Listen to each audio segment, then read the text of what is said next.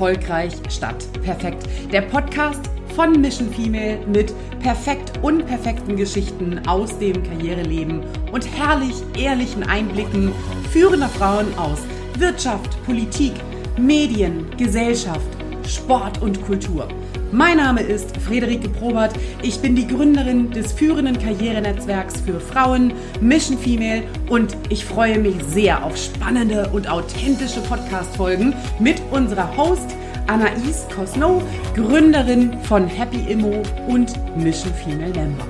Anaïs spricht Tacheles und Klartext mit tollen Frauen aus unserem Netzwerk sowie den Co-Autorinnen unseres Buchs Erfolgreich statt perfekt, wie Frauen wirklich Karriere machen das im Mai 2023 im Finanzbuchverlag erschienen ist. Let's go und nicht vergessen, Stronger Together.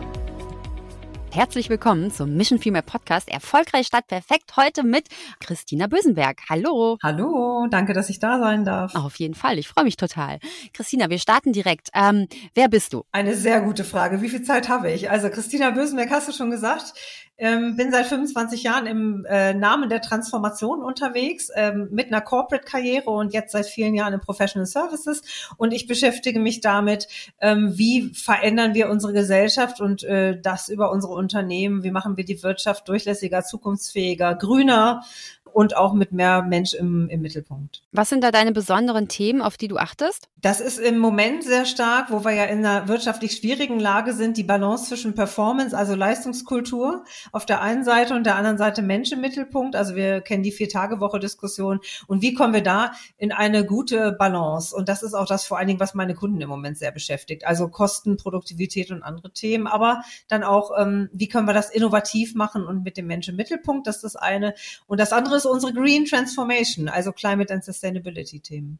Sehr spannend. Kannst du ein bisschen aus dem Nähkästchen plaudern zum Thema Vier-Tage-Woche? Ich sehe auf LinkedIn oder überhaupt bist du da sehr, ähm, sehr erfolgreich mit deinem Thema, ne, das in die Welt zu, Welt zu bringen und ähm, hast wahnsinnig gute Ansätze. Teil die doch mal mit uns. Denn die Vier-Tage-Woche ist ja wirklich gerade jetzt. Also es ist einerseits sehr mutig, dieses Thema anzugreifen, aufzugreifen, auf der anderen Seite total notwendig und ich bin da total bei dir. Deshalb, ähm, die Bühne ist dir. Ja, also das ist wirklich interessant. Das Thema polarisiert und führt zu einer tollen Debatte und ist genau der, das, was ich machen möchte oder damit initiieren wollte. Eine, eine Debatte, kontroverse Diskussion. Ich hatte ja auch dazu jetzt einen Handelsblattartikel geschrieben, den kann man sich auch durchlesen. Da stehen so ein paar Basics und auch Zahlen drin. Also ähm, der Punkt für mich war, dass ich ja jetzt aus meiner Beraterin oder Managing Director Rolle, ich leite ja ähm, bei BCG einen Bereich mit einem Kollegen zusammen, ähm, dass ich aus der Rolle natürlich sehr viel den Markt und den deutschen Markt auch beobachte. Also wir sind in einer rechnerischen Rezession, wir haben null Wachstum, wir haben die höchsten Energiekosten, ihr kennt das alles, brauche ich nicht alles aufzählen, aber wir haben ein sehr schwieriges Marktumfeld. Manche sprechen ja sogar von einer Deindustrialisierung, sprich Unternehmen wandern ab aus Deutschland, weil sie hier nicht mehr produzieren wollen oder arbeiten, Arbeitsplätze schaffen wollen, gehen ähm, IRA, gehen viele in die USA, wenn es um Innovation geht. So. Und in dem Kontext, in dieser, in diesem Ökosystem, da können wir ja noch mannigfaltig weiter aufzählen, Fachkräftemangel und so weiter, gibt's jetzt diese riesige Debatte um eine Vier-Tage-Woche, aber auch diese ganze New Work-Diskussion, die ich total unterstütze und auch seit vielen Jahren, fast Jahrzehnten mittrage. Passt aber nicht in die Zeit, ist meine These. Müssen wir im Moment wirklich mal äh, anders anschauen. Ich glaube, wir brauchen wieder eine Leistungskultur. Wir brauchen wieder viel mehr Fokus auf Leistung. Heißt aber für mich nicht zwingend mehr Arbeit. Also wer eine Vier-Tage-Woche umsetzt und trotzdem die Ziele erreicht, die Leistung bringt, innoviert, super, top. Also mehr Ergebnisse, Fokus auf Ergebnisse. Fokus auf Produktivität und auf Ergebnisse und auf gute Zusammenarbeit. Und natürlich auch KI. Ne? Also was Technologie unterstützen kann, soll Technologie unterstützen. Ja, sehr spannend. Zum Thema Green, das ist ja dein zweites Thema. Wie gehst du da vor? Also da sind die Kollegen von, von Boston Consulting natürlich ähm, sehr stark in den A, Regulierungsthemen, aber B, auch Umstellung von äh, Produktion oder großen, ich, ich sage das mal ein bisschen bildlich, großen Produktionsstätten in Europa auf, auf Green Technology. Es ist ein Energiethema. Und ähm, wir gehen vor, indem wir uns gute Narrative für die Belegschaft gemeinsam überlegen und ähm, die Leute mit ins Boot holen. Weil das eine sind ja Prozesse und Strukturen und das andere ist ja, wie fülle ich die mit Leben und wie nehme ich die Menschen mit, sodass sie die Reise ja auch unterstützen. Wir brauchen ja in jeder Rolle, in jeder Funktion, auf jedem Level die Menschen, dass die mitgehen. Ne? Und das machen wir. Okay. Was macht ihr denn da genau? Also wenn man, wenn du jetzt, wenn du gerufen wirst, dann sind deine Themen welche oder die Fragen an dich sind dann welche? Wir haben jetzt umgestellt, wir haben unsere Prozesse, Strukturen umgestellt, wir haben unsere Energieeffizienz verbessert, wir haben äh, unsere gesamten Carbon oder wir haben unsere Carbon Zero Ziele eingefasst, sodass die jetzt auf einem guten Weg sind. Auf der äh, Regulatorik-Ebene, Prozessstruktur habe ich schon gesagt. Okay, und jetzt sind wir da, haben das alles gemacht und sind ganz zufrieden, aber irgendwie merken wir, die Bewegung ist nicht da im Unternehmen. Ah, okay. Die Bewegung ist da, Menschen mitnehmen. Okay, ich verstehe. Das heißt, die Maßnahmen, die gibt's schon, aber keiner macht mit so ein bisschen. Ja, überspitzt, ne? Also wir brauchen Bewegung, wir brauchen Begeisterung, wir, wir brauchen die Leute an Bord. Genau. Okay, vielen Dank, Christina, dass du mir das nochmal ein bisschen näher gebracht und erklärt hast. Was sind denn deine Ziele? Also meine Ziele, die sind natürlich äh, nach wie vor groß. Ich bin ja schon seit 25 Jahren dabei, aber was ich wirklich weiter äh, machen will, und das ist auch die Schnittstelle beruflich persönlich für mich, ich will weiterhin die relevanten und wichtigen Debatten anfeuern. Also einerseits ist ja das, was wir im Job machen, da haben wir natürlich Ziele, die wir erreichen wollen, auch müssen kommerzielle, aber vor allen Dingen auch Transformationsziele. Was ich aber möchte, ist, dass wir nicht nur die Wirtschaft und die Unternehmen verändern, sondern auch die Gesellschaft. Und da gibt's natürlich Themen wie solche Debatten über eine Balance zwischen Leistungskultur und, und New Work, sag ich mal, auf den Punkt gebracht. Aber natürlich sind das auch Diversity-Themen, weil ich bin ja auch seit 25 Jahren in Männerwelten unterwegs, wie du dir vorstellen kannst. Ich habe ja vorher eine Unternehmenskarriere im Tech-Sektor gemacht. Also ich war Woman in Tech mhm. sehr lange. Da kann, kann man sich vorstellen, vor, vor 20 Jahren, da waren nicht so viele Frauen. Heute noch nicht. Und ähm, da, das ist so die zweite Säule. Ne? Also einmal das ganze Thema gesellschaftlicher Wandel, Debatten an Debatten initiieren, die auch mitbegleiten und führen. Und zweitens äh, inhaltlich auch auf das Thema DEI. Da bist du ja hier bei uns genau richtig, ne? Mission Female, Mission Female Netzwerk, das wäre nämlich meine nächste Frage. Warum bist du Mission Female Mitglied? Erzähl mal. Und warum in einem Frauennetzwerk? Ah ja, also gute Frage. Das ist, äh, ist ja auch äh, immer wieder kontrovers diskutiert. In der Tat finde ich auch gemischte Netzwerke sehr effizient und ich bin auch in diversen gemischten Netzwerken und da bin ich auch froh drüber. Mission Female ist aber ein, für mich ist das im Prinzip ein Empowerhaus, ja. Also ähm, wirklich so ein Empowerhaus, wo man äh, einfach mal im geschützten Raum über bestimmte Themen gemeinsam spricht, da weiterentwickelt, sich austauscht, Lösungen findet. Es gibt ja viele Formate, die sehr lösungsorientiert sind. Aber auch die netten Abende beim Dinner mit den anderen Frauen, wo man äh, entspannter äh, über die Themen spricht. Aber ähm, und das Schöne bei Mission Female, darum bin ich auch Mitglied, ist, es ist alles business-driven und wir haben natürlich reden wir auch mal über unsere Kids oder wo der letzte Urlaub war. Trotzdem ist es sehr stark ähm, auf, auf, ja, wie geht's weiter, wie werden wir besser, was wollen wir im Leben, was wollen wir im Beruf. Ja, ich finde das auch total gut, dass wir da über beides sprechen können, ne? dass wir einfach über unsere, dass wir uns den nächsten Aufsichtsratsposten zuschachern und äh, gleichzeitig aber darüber sprechen, was man jetzt mal abends äh, kochen könnte, damit es nicht immer Gnocchi mit ähm, Bolognese-Soße sind. Ja, also das finde ich total super und freue mich da auch sehr über diesen Austausch.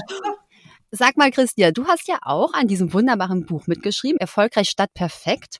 Wie Frauen wirklich Karriere machen. Was ist denn deine Story dazu? Ja, meine Story ist natürlich eine sehr, einerseits eine sehr persönliche und auch eine sehr systemische, ja, gesellschaftliche. Aber die persönliche Story ist auf jeden Fall, habe ich schon kurz angedeutet. Ich habe so Ende der 90er nach dem Studium Wirtschaftspsychologie meine Karriere ja angefangen, damals in München bei einem äh, großen Global Player und war, war da auch dann erstmal zehn plus äh, elf, zwölf Jahre im Prinzip dann mit Ausphasen und ähm, hab da äh, war ich immer allein auf weiter Flur. Ich war ehrgeizig, ich wurde auch hatte auch einen tollen Mentor, der mich gefördert hat, hatte also relativ schnell die ersten Karriereschritte und habe gemerkt, okay, ich bin immer die einzige Frau im Raum. Nicht nur das, ich bin immer die jüngste, ich bin äh, die einzige, die nicht Tech studiert hatte oder Ingenieurin war zu der Zeit, ne? Und äh, dieses Thema ähm, Inklusion, also Inclusiveness, also das war einfach ein Thema, weil ich war immer so the odd one out, die irgendwie die, die nicht so richtig dazugehörte. Das war so die eine persönliche Story und die andere ist natürlich schon das Thema Frauen, Gender Diversity. Hm, bin dann ja in die Beratung gegangen nach, nach äh, elf Jahren und ähm, auch in Männerwelt total auf den höheren Ebenen. Und jetzt sehe ich es im Prinzip auch und was mich, ähm, wenn du mich fragst, was besonders ähm, signifikant ist, wir haben ja eigentlich viele Frauen mittlerweile in fast allen Industriesektoren oder, oder Unternehmen und das bricht dann immer ab so um die 30. So mittlere Teamlead haben wir immer noch genug und dann ist aber, sind sie alle weg. So. Ich, ich überspitze. Nö, ist genau so, ne? Wir haben ja auch viel mehr Frauen, die, ähm, die den Master machen. Also 56 Prozent der Masterabschlüsse sind Frauen und ähm, genau, ab 30 sind die irgendwie alle weg, ja. 30 sind die irgendwie alle weg oder Mitte 30, ist klar, hat dann irgendwie auch was mit Familienplanung oft zu tun. Oder mit diesem Opting out, also mit diesem, da habe ich keinen Bock mehr drauf, ich mache mich selbstständig oder ich gehe in ein Startup oder Mittelstand, weißt du so. Und das ist die persönliche Geschichte, da will ich was ändern. Das beobachte ich einfach seit 20 Jahren.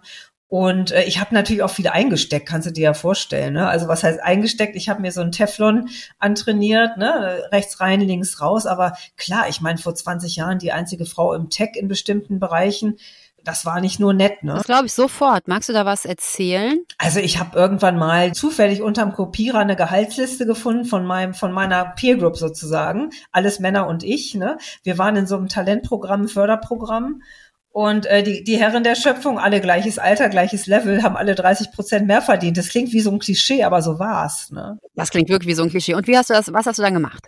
Ja, ich bin ausgerastet, bin zu meinem Mentor-Chef äh, und habe das Ding auf den Tisch gelegt. Er sagt, du, also zufällig gefunden, ich weiß Datenschutz, aber so war es halt, lag auf dem Kopierer. Und was sagst du dazu? Und wie ändern wir das vor allen Dingen jetzt sehr schnell über Nacht? Und dann, ja, das geht nicht, wir haben hier Grading-Systeme und hm. Also, lange Rede, kurzer Sinn. Äh, ich schätze den Mann sehr, aber die Antwort war mir zu lapidar. Es hat alles nicht funktioniert. Und dann ist für mich sowas wie eine innere Kündigung passiert. Ich habe dann noch ein paar Jahre da gemacht, aber es war wirklich so, als ich sagte, nee, also sorry, es gibt scheinbar zu viele Strukturen, Prozesse, Regeln, die das nicht äh, möglich machen, das jetzt über Nacht zu ändern, weil das war meine Forderung. Sofort ändern. Ja, natürlich, am besten sogar rückwirkend, ja. Also ich meine, da kommt man sich ja total verarscht vor, aber natürlich ist man heute da vielleicht etwas mehr aware als früher. So, aber auch, aber auch heute, wenn ich mir die Konzernstrukturen anschaue und die Regeln und die Regularien, ne, dass du dann jemanden mal drei Level hochhiefst, damit das gleiche Gehalt kriegt wie die Kollegen, auch heute unmöglich, ne?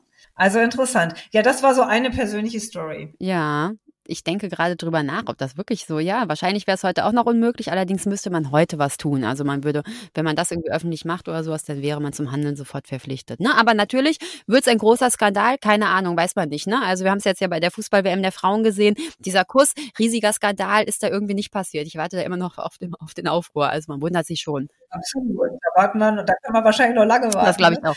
Nee, also Absolut. Das war so Gender Pay Gap Thema, das natürlich immer wieder da war, aber auch so dieses Ganze, was ihr, was wir alle, glaube ich, kennen. Authority Gap, ne? Das, äh das wollte ich dich fragen, Christina. Weil du, ich habe von dir zum ersten Mal, ich hatte das schon mal gehört, Authority Gap, aber ähm, du hast einen super Vortrag über das Thema Authority Gap gehalten. Und ähm, kannst du das vielleicht in, wir haben nicht mehr viel Zeit, wir ändern, wir, wir kommen hier wirklich zum Ende vom Podcast, aber kannst du dazu ein paar Worte sagen? Denn das finde ich total beeindruckend, was du dazu weißt und dass es das noch gibt. Äh, das, was heißt noch gibt, das ist so genauso schlimm wie vor 50 Jahren. Also was ist der Authority Gap, der Autoritätsgap ist das? Äh, im, ganz, ganz lapidar auf den Punkt gebracht und bitte googelt mal das Thema Authority Gap. Da gibt es eine wunderbare äh, Data, Faktenbasis von einer, Name komme ich gerade nicht drauf, Journalistin des Economist. Warte, Mary. Mary irgendwas, ne? Ich liebe, wir liefern es nach. Wir liefern es nach. Ähm, also, was ist das? Das ist äh, wissenschaftlich mit diversen globalen Metastudien so erwiesen, wenn eine Frau was sagt, hat es deutlich weniger Gravity und Relevanz, als wenn ein Mann das Gleiche oder was ähnliches sagt egal auf welchem Level sie ist. Also die kann CEO Vorstand sein oder Praktikantin. Es ist völlig wurscht, wenn eine Frau ein Thema beisteuert zur Debatte, hat es deutlich weniger Gravity. Insbesondere Männer gucken nicht hin, aber auch Frauen ignorieren das eher, als es beim Mann tun. Ich habe gerade gegoogelt, sie ist Mary Ann Sieghardt. Und äh, wenn man das hört, kann man ja wirklich ausflippen. Was machen wir da jetzt dagegen? Naja, also ich ähm, habe mir da verschiedene Kniffe und Hacks natürlich antrainiert. Die kann man auch in diesem wunderbaren Mission Female Buch nachlesen. Da habe ich es nämlich runtergeschrieben. Ähm, aber vielleicht um ein Beispiel zu machen, ähm, ne, wenn ich was sage, die Diskussion geht weiter in männlich dominierten Meetings und dann sagt ein Kollege, männlicher Kollege was und alle springen drauf. Ja, das ist ja toll. Nein, dann grätsche ich immer sofort rein und mache ein bisschen charmant, also jetzt nicht zicky, ne, sondern schon schön charmant ist aber nett, dass du nochmal wiederholst, was ich vor fünf Minuten gerade gesagt habe. Darauf aufbauen möchte ich, la, la, la, la. Also das wirklich charmant mit dem Zwinkern bewusst machen. Einfach richtig fett in den Raum stellen, was da gerade passiert ist, aber auf einer Sachebene bleiben. Also nicht emotional, sondern wirklich auf der Sachebene. So mache ich das. Also ein Hack, aber wie gesagt, in dem Buch stehen noch viel mehr. Also wunderbar. Ähm, wir sind jetzt auch am Ende vom Podcast. Deshalb, ich bitte am Ende immer um die Hacks, die du den Hörerinnen noch mitliefern willst. Das war jetzt schon mal ein wunderbarer Hack. Willst du noch was mehr adden? Also ein Hack ähm, auf jeden Fall das Thema Teflon, aber in Verbundenheit mit authentisch, ne? mit, mit Empathie und Herz. Teflon ist, glaube ich, für junge Frauen, die sagen, ich will richtig an, angreifen, ich will echt Karriere machen in einem globalen Konzern oder auch im Mittelstand, ne, die noch sehr männerdominiert sind. Du brauchst eine gewisse Teflonschicht, die habe ich mir auch angelegt. Was ich aber vergessen hatte am Anfang, war trotzdem so, ich sag mal, ein bisschen kryptisch das Herz offen zu halten, also empathisch und gefühlvoll zu bleiben. Das musste ich mir nach zehn Jahren rückerobern, das habe ich auch. Ne?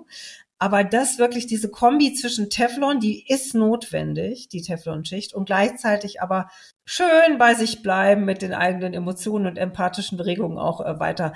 Da, dass so diese Männlichkeit und Weiblichkeit vereinen, das finde ich ist ein, ist ein super Weg. Das finde ich einen wunderbaren Tipp, weil es ja auch genau gar nicht darum geht, dass wir jetzt alle männlich werden oder zu Männern und nur dieses männliche Behavior uns ähm, aneignen, ne? sondern es geht darum, das hast du vorhin auch gesagt, die Gesellschaft zu verändern. Und wenn mehr Frauen in Führungspositionen sind oder generell Frauen ähm, was zu sagen haben und gehört werden, dann ähm, wird sich eben das auch ändern, wie wir miteinander umgehen und dann können wir ruhig weiblich bleiben, ja, dann müssen wir gar nicht die neuen Männer werden. So ist es. Deshalb vielen Dank für diesen Tipp, Christina. Vielen Dank überhaupt für das Gespräch. Hat mir sehr viel Spaß gemacht und ähm, lest alle ganz schnell äh, Christinas Beitrag in dem Buch. Vielen Dank, Christina. Ich wünsche dir noch einen schönen Tag. Danke dir, Anas. Und genau, für mehr Hacks das Buch lesen. Genau, go for it. Ciao, ciao. ciao.